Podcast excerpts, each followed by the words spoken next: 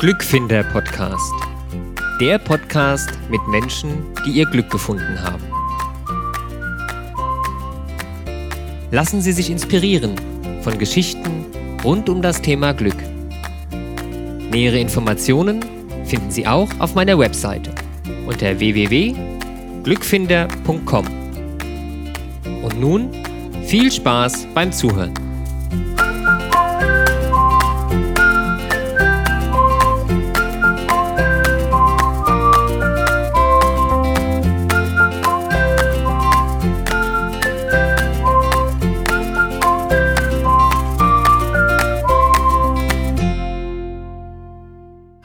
Und herzlich willkommen zu einer neuen Folge des Glückfinder Podcasts.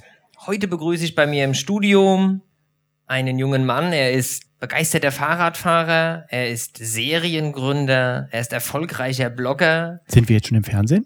Nein, viele kennen ihn unter seinem Pseudonym Bodensee Peter. Aber die Kamera läuft doch.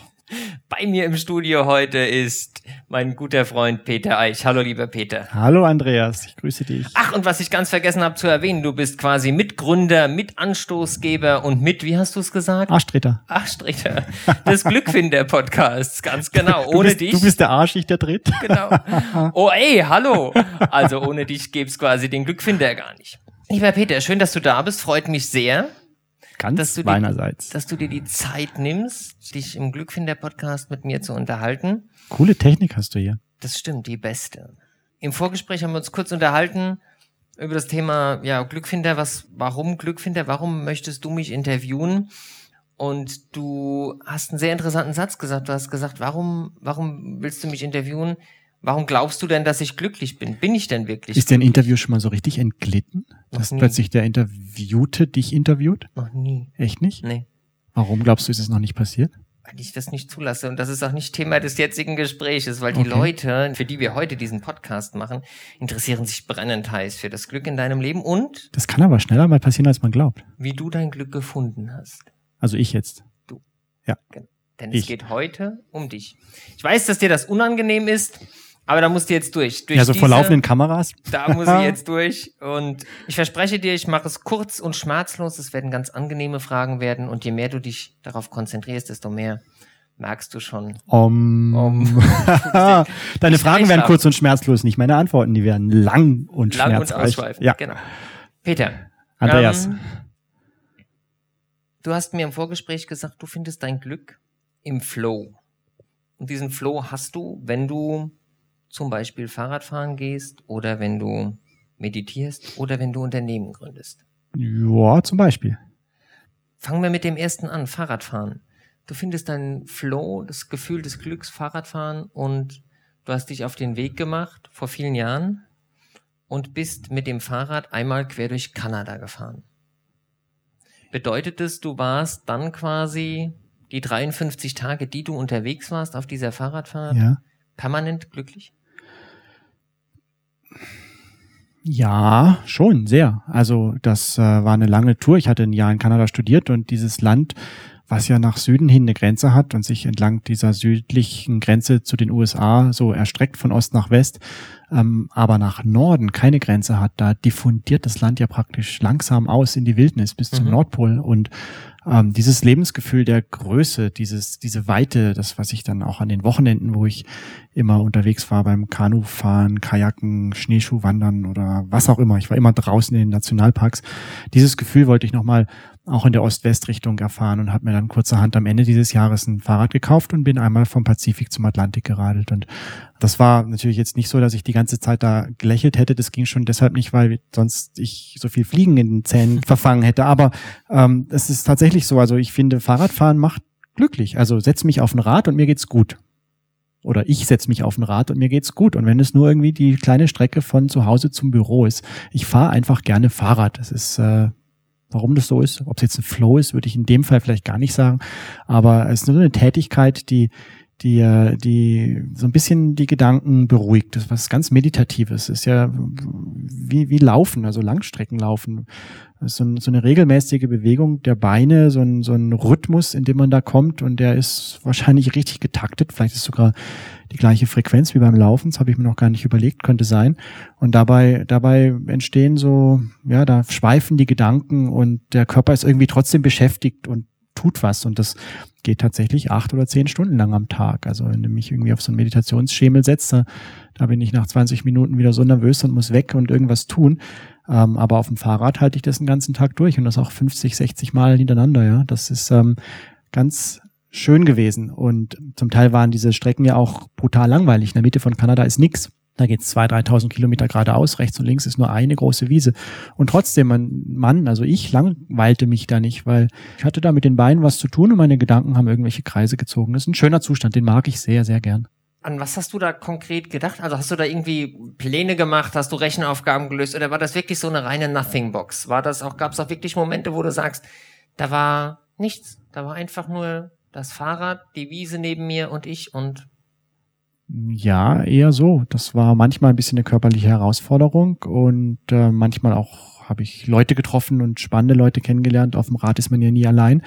Nur die meiste Zeit bin ich doch so vor mich hingefahren und ähm, damals hatte ich das Internet ja noch nicht bei mir in der Tasche und mhm. da gab es dann auch nicht so viel zu tun. Ich hatte manchmal ein Buch auf der Lenkertasche und habe irgendwas gelesen, aber ähm, also da, wo es wirklich langweilig war.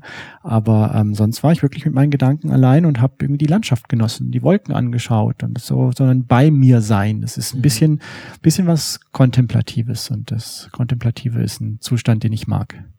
Und das Kontemplative bedeutet? Das Kontemplative kann, glaube ich, in zwei Richtungen ausgeprägt vorkommen. Das eine ist ähm, so ein Zustand des ganz bei sich sein, wenn ich meditiere und wirklich versuche, alle Eigenschaften, alle Dinge, die ich mit mir assoziiere, von mir loszulassen und so nur zu sein und so mhm. ähm, sozusagen alles bunte, alle alles, was man hören, angucken kann, alle Bedeutungen abzugeben und nur diesen diesen Punkt in mir zu finden, der, den man ich nennt, den ich mhm. ich nenne. Das ist eine Kontemplation, wo, wo plötzlich das Außen fast unwirklich wird, wo, wo ich mir sagen kann, wo ich mir vorstellen kann, dass das Äußere nur eine Vorstellung ist. Ich mhm. existiere, aber die Welt ist nur meine Vorstellung. Das ist so ein Zustand, mhm. der, der sehr zufrieden macht. Da lächle ich innen zumindest sehr. Mhm. Und die andere Form von, von einer Kontemplation ist, wenn du auf einer Wiese stehst und die Sonne geht unter und dieses Grün ist so unglaublich saftig, dass du am liebsten eine Kuh wärst, um reinzubeißen und du alles umarmen willst, die, die Butterblumen und die Gänseblümchen und irgendwie so dieses, die Welt umarmen wollen und dann ist da dieses Tal und der Wald und das sieht so schön aus und mhm.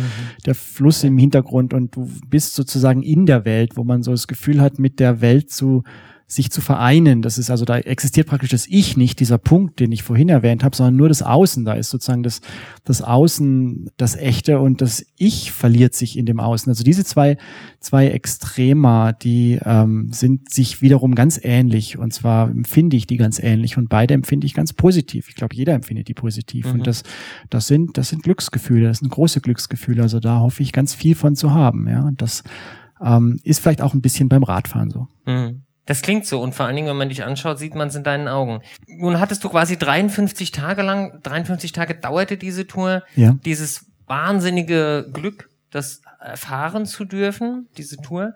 Und du hast mir eben gesagt, du, du erinnerst dich quasi noch an jeden Tag. Ja, ja. Ich bin ja jetzt zum wiederholten Male 35, dann ist die Tour also doch einige Jahre her und ich kann wirklich noch, ich kann die auf einer Karte einzeichnen, ich kann mich irgendwie in Gedanken, kann ich diese Reise nochmal machen und ich weiß jeden Tag. Und mhm.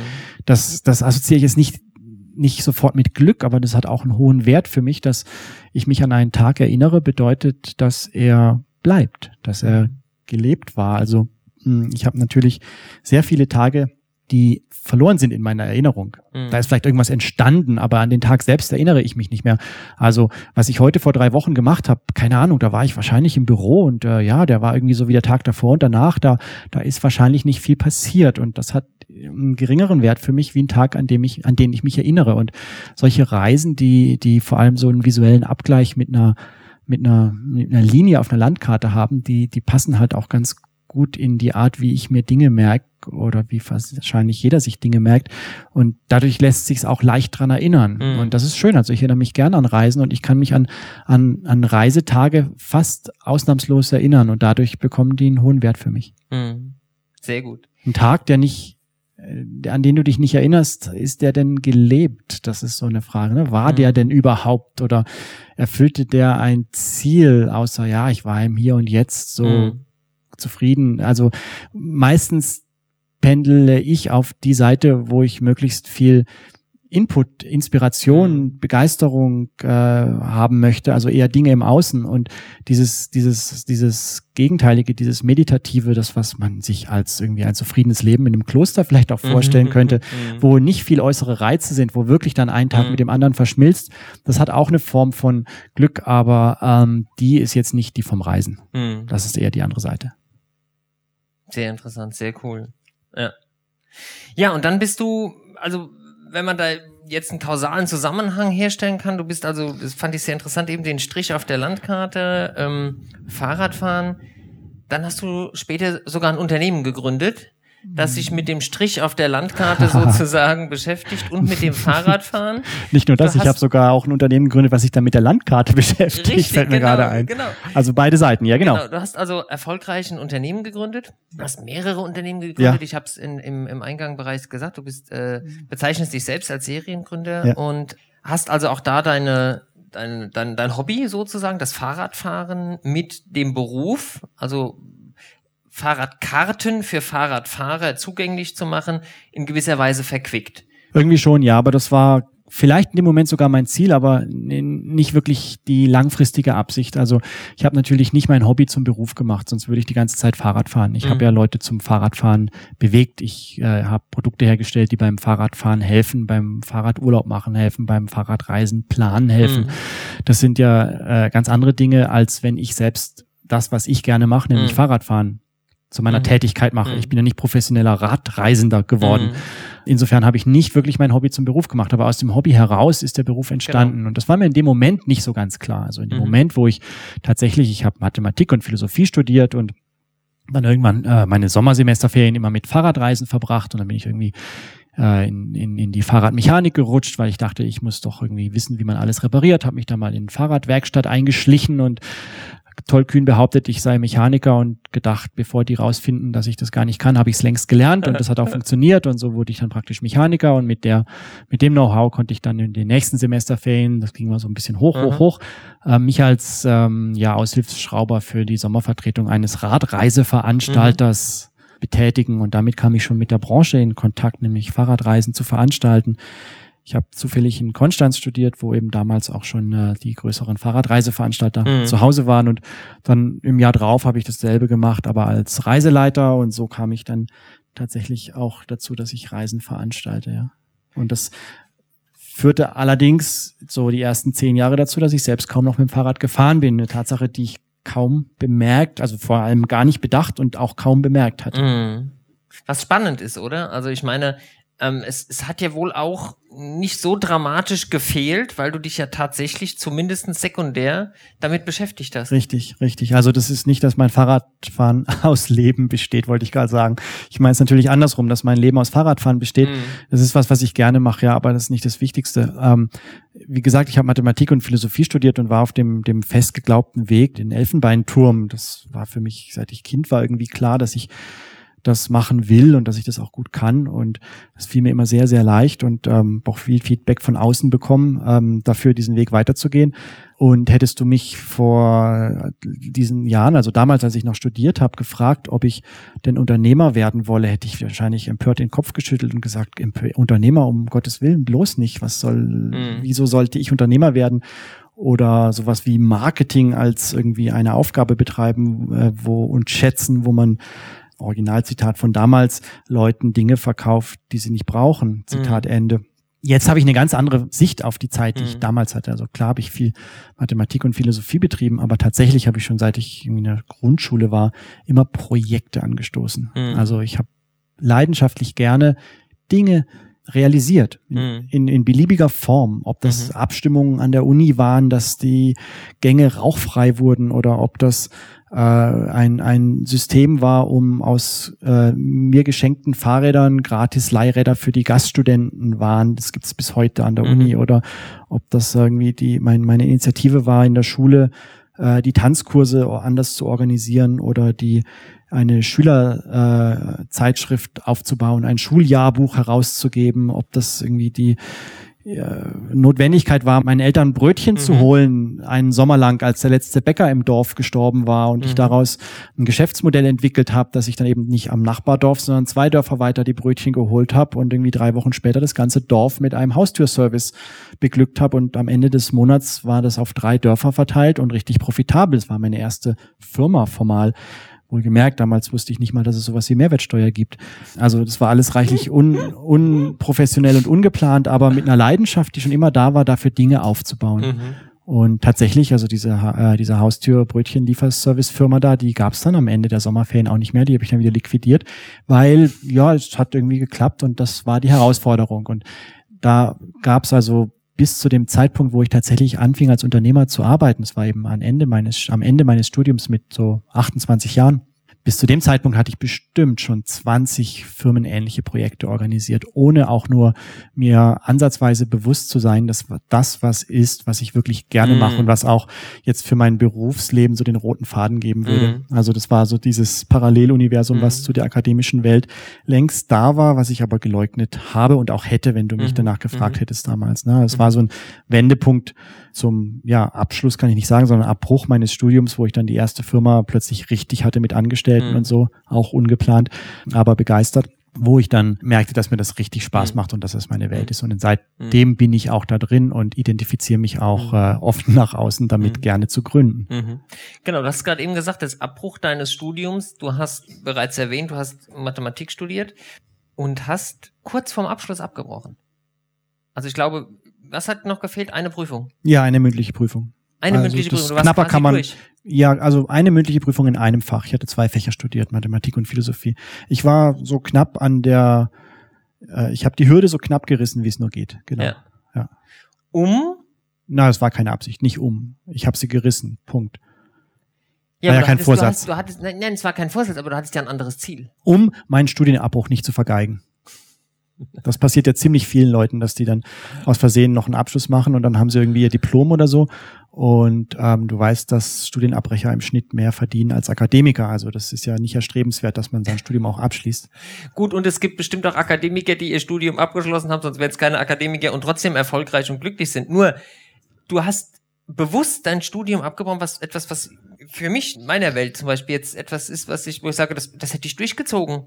Ja, also einfach um danach sagen ja. zu können, ich habe studiert oder und ich habe das auch abgeschlossen. Aber für dich war es einfach so, dass du, dass es den Moment gab, wo du selbst entschieden hast, und ich höre damit jetzt auf, weil es mir keinen Spaß mehr macht? Das wäre sehr cool, wenn ich das so heroisierend darstellen könnte, aber es würde nicht ganz der Wirklichkeit entsprechen. Ich habe mich tatsächlich ein bisschen schwerer damit getan auch. Das äh, fing natürlich damit an, dass ich das vor mir hergeschoben habe, zeitlich gestreckt habe und jetzt nicht, jetzt nicht, jetzt nicht, bisschen später wollte ich mhm. die Prüfung machen. Hatte eben damit zu tun, dass ich auch äh, ganz viel Arbeit hatte auf äh, mit der ersten Firma und auch mhm. Spaß dabei und Bestätigung und äh, irgendwie Begeisterung, die da war. Und dann gab es eben diesen Zeitpunkt, wo ich mir gesagt habe, so ich werde diese Prüfung nicht mehr machen. Und diese Aussage zu treffen, ja, die äh, hat mich schon Überwindung gekostet. Mhm. Also das war natürlich ganz entgegen auch dem den Erwartungen meines Umfeldes, meiner Familie, ähm, meine männlichen Vorfahren, also mein die, die, die, der Vater meines Vaters, meines Vaters, meines Vaters, die heißen nicht nur alle Peter Eich, die hatten auch alle ungefähr den gleichen Beruf. Und ähm, da habe ich also dann heroisch äh, ausgeschert. Und es führte zum Beispiel dazu, dass ich einen Brief von meiner Großmutter, die ich sehr schätzte, die ist leider jetzt schon verstorben, bekam, in dem klipp und klar drin stand, dass ich also in der Gosse landen würde, wenn ich mein Studium nicht abschließe. Ne? Also das hat schon für eine extra Portion Motivation gesorgt, mit dem, was ich alternativ zum Studium danach gemacht habe, auch erfolgreich zu sein. Und insofern ist so ein Studiumabbruch ziemlich gut. Also es zwingt ein zu beweisen, dass man recht hatte damit und entsprechend steigt die Motivation. Mhm. Also Willst du was wirklich gut machen, dann brich vorher ein Studium ab. ja. Also ich motiviere tatsächlich viele Leute, das ganz, ganz offen zu hinterfragen, ob was soll so ein Studienabschluss? Also ja.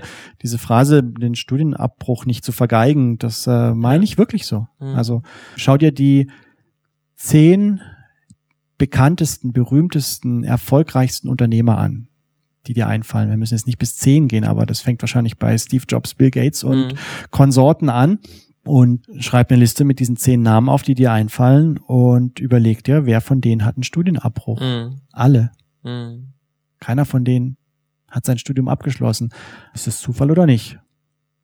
Ja, die Frage ist die Intention. Also ich glaube, ob das Zufall ist oder nicht, ich glaube, sie haben alle dieselbe Intention verfolgt. Sie hatten ein Ziel, sie hatten etwas, wo sie sagen, wo sie sich mehr davon ja. versprochen haben. Sie haben was Besseres gefunden. Sie haben was Besseres ja, gefunden ja. und das, also, was sie, was sie dort gemacht haben, hat sie nicht mehr glücklich gemacht. Das hat sie nicht mehr erfüllt, sondern sie haben ihr Glück, ihre Erfüllung in etwas anderem gefunden, was ihnen mehr Spaß gemacht hat.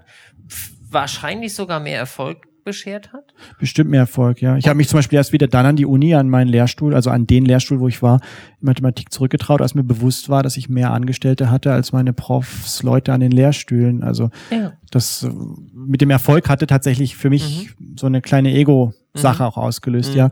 Der Studienabbruch ähm, ist ja nicht, un also Abbruch, das klingt so negativ. Das ist so wie, ja, ich habe die Prüfung nicht geschafft. Nein, ich habe sie nicht nicht geschafft. Ich habe sie nicht mal versucht, mhm. sondern vielmehr, ich habe was Besseres gefunden. Ja, also was Besseres. Studienabbrüche sind in ganz vielen Fällen Erfolgsgeschichten, weil jemand mhm. was Besseres gefunden hat. Mhm. Und keine genau. Misserfolgsgeschichten. Und es muss nicht, es muss nicht zwangsläufig, so sehe ich es, es muss nicht, das Bessere muss nicht zwangsläufig jetzt das Multimillionen-Dollar-Unternehmen sein, sondern das kann auch einfach etwas sein, was ihn stattdessen glücklich gemacht hat. Ja. Statt, wo er stattdessen sein Glück findet. Ja, genau. Also es muss nicht sein, dass man jetzt sagt, es wird zwangsläufig, ähm, jeder Studienabbrecher muss ein erfolgreicher Unternehmer werden. Das kann auch einfach nur, kann auch ein äh, erfolgreicher Botaniker werden, ähm, wenn er darin sein Glück findet. Ja, oder ein erfolgreicher um die Weltradler. Genau. Ich habe jetzt nur beruflich halt meinen Fokus auf das Unternehmertum, ja. deshalb sehe ich das besonders äh, ja, unter absolut. der Lupe. Ne? Und da, genau. da kommt es mir dann sehr in den Sinn.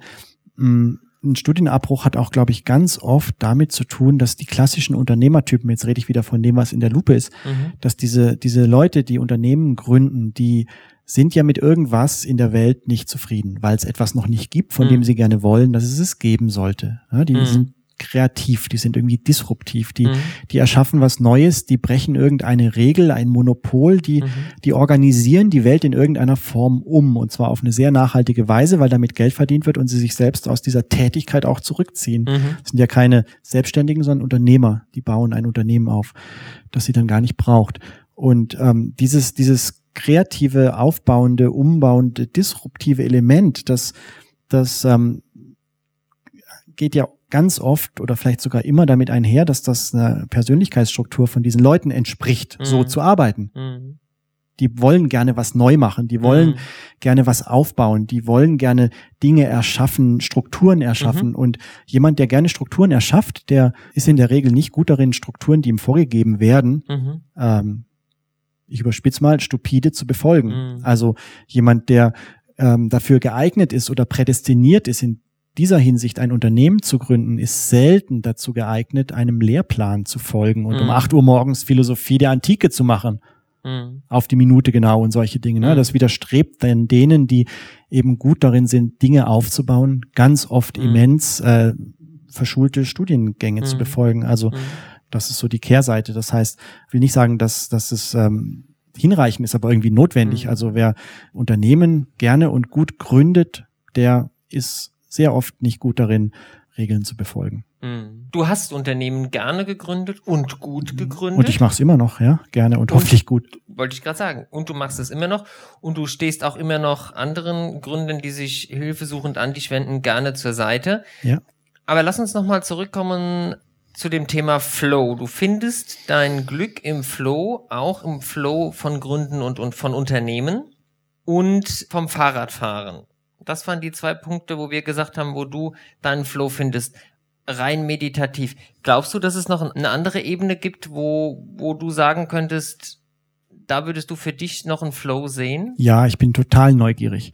Und Neues begeistert mich. Mhm. Und ich interagiere gerne sozial. Also ich lerne gern Leute kennen. Mhm. Ich lerne gerne, unglaublich gerne spannende Menschen kennen. Mhm. Und jemanden für mich zu entdecken und gerne auch mit ganz viel Energie meinerseits dafür zu sorgen, diese Person kennenlernen zu können mhm. und mit ihm oder ihr Zeit zu verbringen, das ist auch herrlich für mich. Also mich in mhm. Gesprächen mhm. zu verlieren, das ist mhm. auch eine Form von Flow. Ja. Mhm. Da vergesse ich die Zeit. Mhm. Also, wo wie wenn ich irgendwie eine tolle Business-Idee habe oder eine Marktlücke erkennen oder irgendwie sehe, dass da so ein Konjunktiv im Raum steht, man müsste doch, man könnte doch, mhm. den ich gerne in einen Indikativ verwandeln würde, das ist ja diese unternehmerische Tätigkeit, mhm. dann wache ich, wollte ich gerade sagen, wache ich auf aus dem Flow. Also dann, dann schlafe ich eben die ganze Nacht nicht ein, mhm. sondern bin im Flow und plötzlich gucke ich zum Fenster raus und ist schon wieder hell und habe gar nicht gemerkt, wow, ich war sechs Stunden nicht auf Toilette, meine Blase platzt. Also das ist ein sicheres Zeichen dafür, dass ich im Flow war und das ist ein Zustand, der total Spaß macht. Ja. Mhm. Mhm. Und du bist oft in diesem Flow, ich weiß das. Von daher weiß ich auch, dass du ein glücklicher Mensch bist. So von daher weiß ich auch, warum ich dich heute interviewe.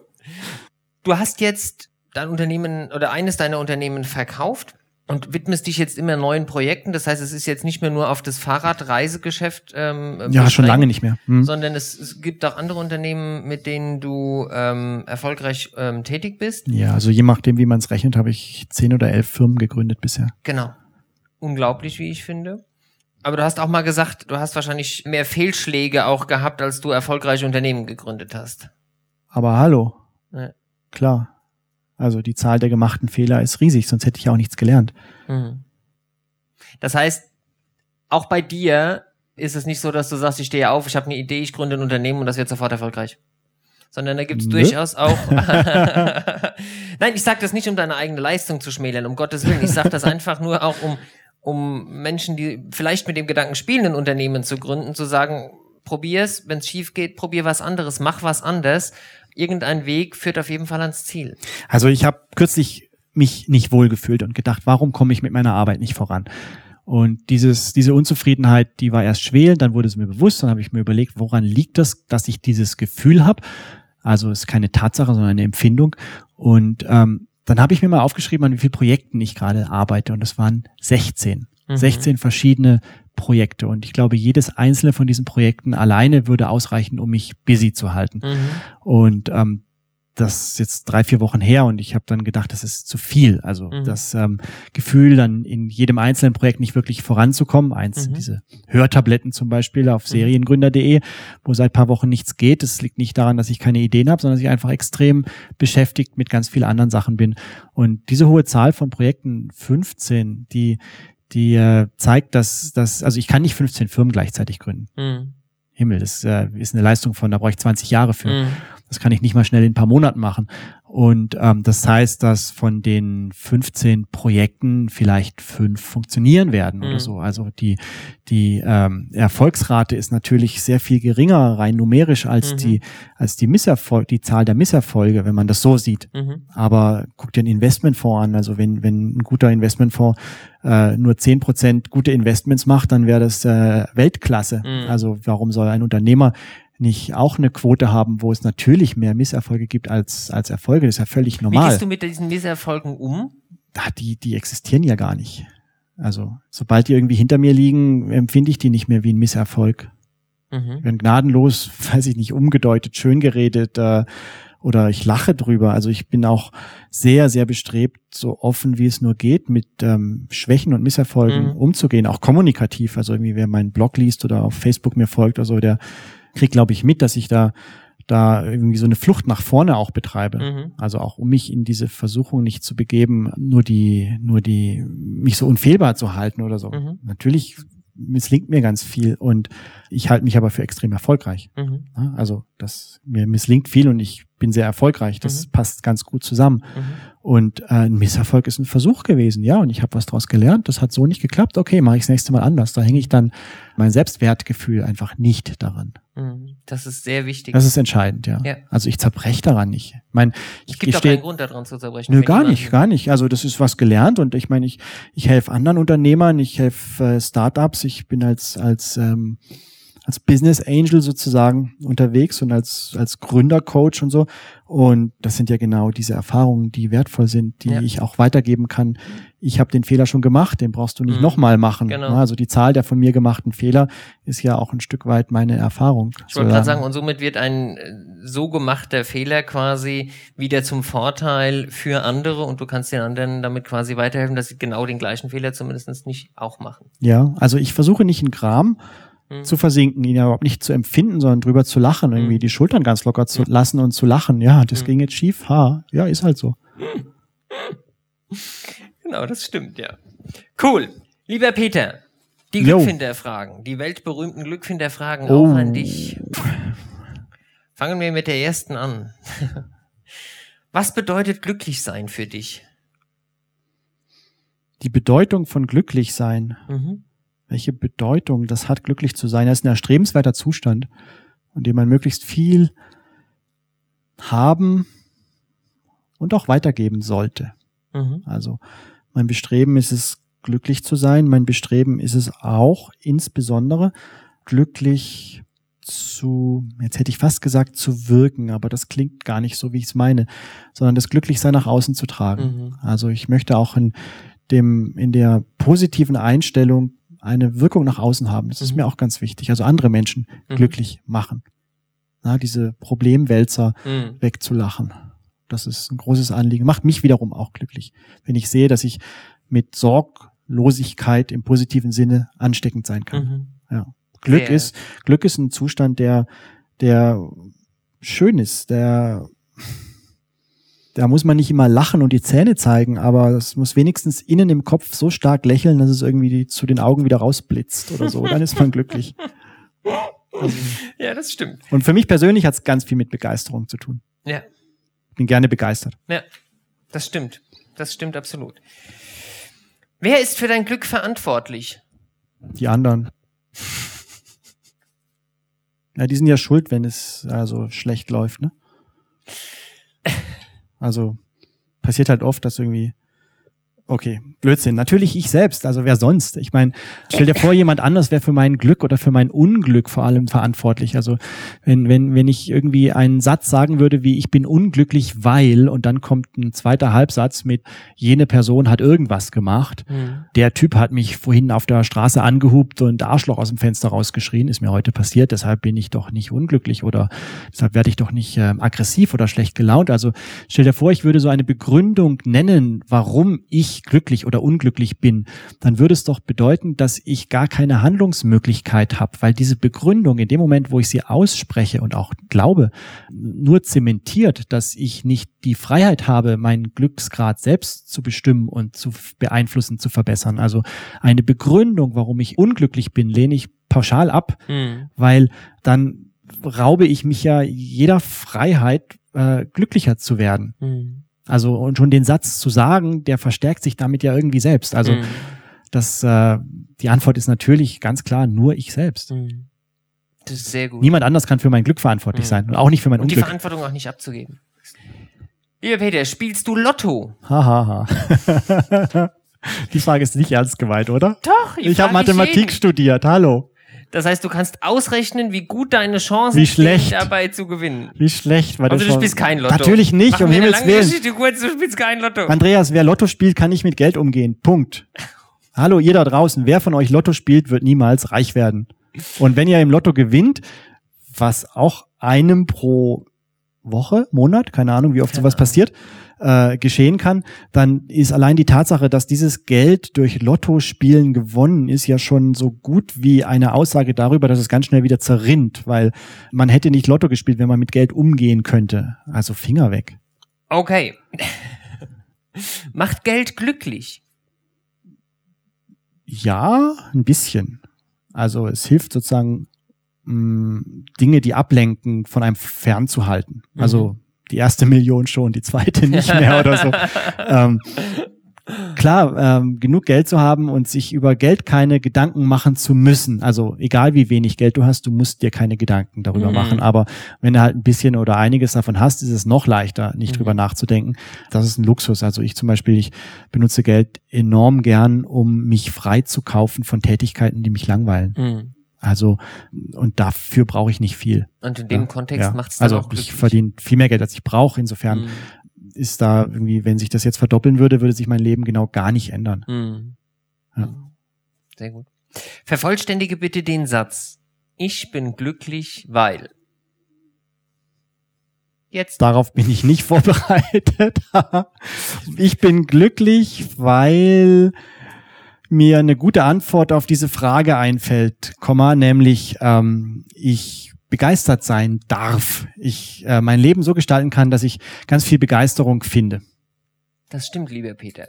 Gibt es Bücher, Events, irgendetwas, was du empfehlen kannst unseren Hörerinnen und Hörern für ihr eigenes Glück? Ach, das ist so eine Reise. Ja, ganz viele. Also mein Bücherschrank ist proppevoll und mein Kindle auch. Und da gibt's bestimmt 100 Bücher, die gut sind. Und es ist völlig egal, mit welchem man anfängt, weil eins das nächste empfiehlt sozusagen. Spontan einfallen tun mir so Minimalismusbücher. Bücher, die mich sehr motiviert haben, aufzuräumen, Fokussierung zu haben durch wenige Dinge, die mh, vielleicht so physisch belasten können. Also ich weiß den genauen Titel nicht. Leo Babauta ist der Autor, ist auch ein bekannter Blogger. Der hat irgendein Buch über Minimalismus geschrieben, was ich sehr gern auch ein paar Mal gelesen habe. Ich gebe zu auf dem Kindle und deshalb weiß ich den Titel nicht mehr, weil da hat man kein Buchcover. Anderes Buch ist Zen und die Kunst, ein Motorrad zu warten. Zen and the Art of Motorcycle Maintenance oder sowas. Okay. Ich glaube Robert Persick, bin nicht mehr ganz sicher. Mhm. Ähm, das ist schon eine ganze Weile her, dass ich es gelesen habe, aber das wirkt auch irgendwie zehn Jahre später noch in mir Mhm. nach. Das ähm, hat ganz viel bei mir mit Fahrradfahren zu tun, mit der, mit der, mit dem Gefühl, was entstehen kann, wenn man eine Maschine, ein Gerät, ein mechanisches Gerät, zum Beispiel das Fahrrad, so ganz und gar versteht, dass es wie eine Verlängerung des eigenen Körpers Mhm. wahrgenommen wird weil man sozusagen geistig ein bisschen damit verschmilzt und Mhm. jedes Wackeln sofort versteht, wie wenn es am Körper selber zwicken würde. Mhm. Dieses Gefühl, diese, das, vielleicht ist es ein Flow, nee, aber dieses Verschmelzen, eins sein mit einem Gerät und dann dieses Gerät zu benutzen, das ähm, war so ein, so ein Learning, was ich aus diesem Buch geholt habe. Mhm. Noch eins? Ich kenne dein Bücherregal, also von daher kommst du hier nicht unter drei guten Büchern Ach du raus. Schreck. Und auch bitte drei Bücher, die ich noch nicht habe. Die zwei ersten habe ich noch nicht. Und Ich könnte jetzt ganz Hörerinnen und Hörer, ganz kurz, ich werde alle Titel, wird Peter mir natürlich noch as soon as possible zumailen und ich Ja, werde ja. sie auf der Glückfinder-Homepage veröffentlichen und da kann man sie dann auch quasi via Link kaufen bei Amazon. Und also auch wenn jetzt der Titel nicht richtig ist, Peter, wir, du wirst mir die nachreichen. Aber einen dritten Titel, noch ein drittes Buch. Ganz ehrlich, mir fällt gerade nichts mehr ein. Das liefere ich nach. Unten unter dem Podcast, dem Blog, wird nachher noch ein dritter Titel auftauchen. Ich liebe es. Ja, genau, so machen wir Ich es. kann ja nicht immer tun, was du sagst. ich Nein, find mir fällt genau, gerade ich wirklich nichts das ein. Genau das ist es und genau dafür mag ich dich so sehr. Es ist so herrlich. Andreas, du hast eine Frage nicht gestellt, aber ich habe die Antwort darauf. Ja. Und zwar auf der Autofahrt hierher habe ich mir das überlegt, was mich glücklich macht und was mich in den letzten, im letzten Jahr, in den letzten anderthalb Jahren zu einem vielleicht glücklicheren, zufriedeneren Menschen gemacht hat. ja. Das ist so ein alter Satz von Ludwig Wittgenstein, der mir in den Kopf gekommen ist und den ich also erst später wieder als solchen erkannt habe. Für mich bestand die Zeit darin, danach zu streben, bewundert zu werden. Also irgendwas mit Exzellenz zu tun, erfolgreich zu sein. Ob das jetzt im Sport war, Wettkämpfe zu gewinnen oder mit dem Team zu gewinnen oder oder äh, mathematische Wettbewerbe zu gewinnen oder ähm, Firmen erfolgreich aufzubauen, wo der Steuerberater dann sozusagen am Jahresende sagt, das war ein gutes Jahr. Solche, solche Dinge, die, die so echte ähm, Erfolge sind, so halbautistische Erfolge. Das macht ein Stück weit glücklich. Und darin habe ich aber eines, hatte ich eines ein bisschen verloren und das habe ich jetzt wiedergefunden. Und das wiedergefunden zu haben, hat mir sehr viel gebracht und bedeutet mir ganz viel. Und zwar, dass es nicht so sehr mir darum geht, bewundert zu werden, sondern gemocht zu werden. Mhm. Also, dass ich nicht nur ähm, durch Leistung, sondern einfach durch Ich-Sein Mhm. ja, eine Existenzberechtigung habe oder gemocht werden kann. Das klingt so simpel, aber ist für mich tatsächlich eine ganz wichtige Erkenntnis gewesen. Ist mir Mhm. beim Fahren hierher nochmal so bewusst geworden. Also ich glaube, trachte geliebt und nicht bewundert zu werden oder so ist ein Satz von Wittgenstein, der Mhm. mir dazu einfiel. Und Das, den habe ich sozusagen jetzt 20 Jahre, nachdem ich ihn gelesen habe, erst richtig verstanden. Und mit einher geht, glaube ich, auch das Streben, Vertrauen geschenkt zu bekommen von anderen. Mhm. Das hat ganz viel mit, mit Sicherheit, Kompetenz, Erfolg in meinem Fall mhm. auch als Unternehmer zu tun. Das ist gut und schön und erfüllt aber viel weniger als die Bereitschaft, anderen zu vertrauen. Also mhm.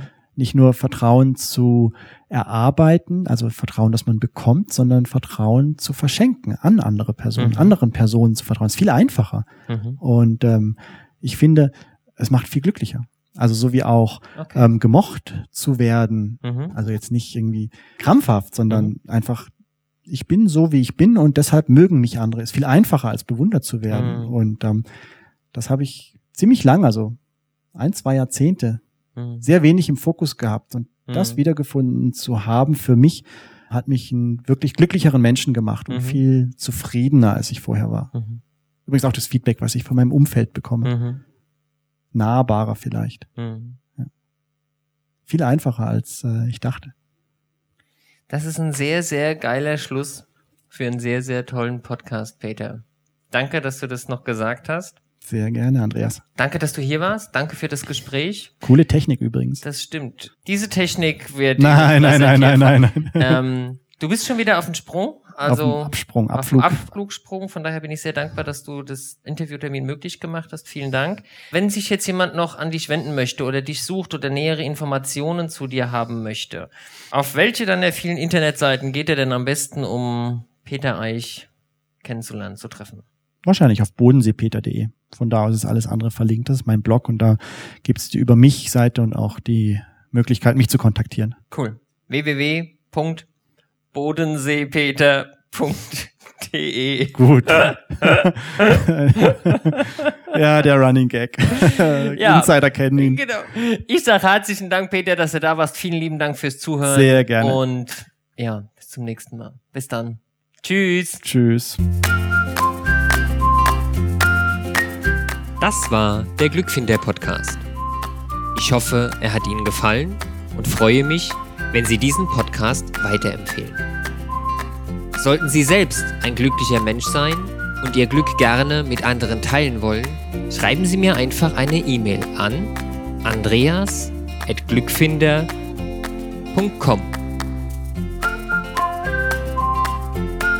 Vielen lieben Dank fürs Zuhören. Ich freue mich auf unser nächstes Wiederhören. Bis dahin wünsche ich Ihnen viel Glück. Ihr Andreas Gregori.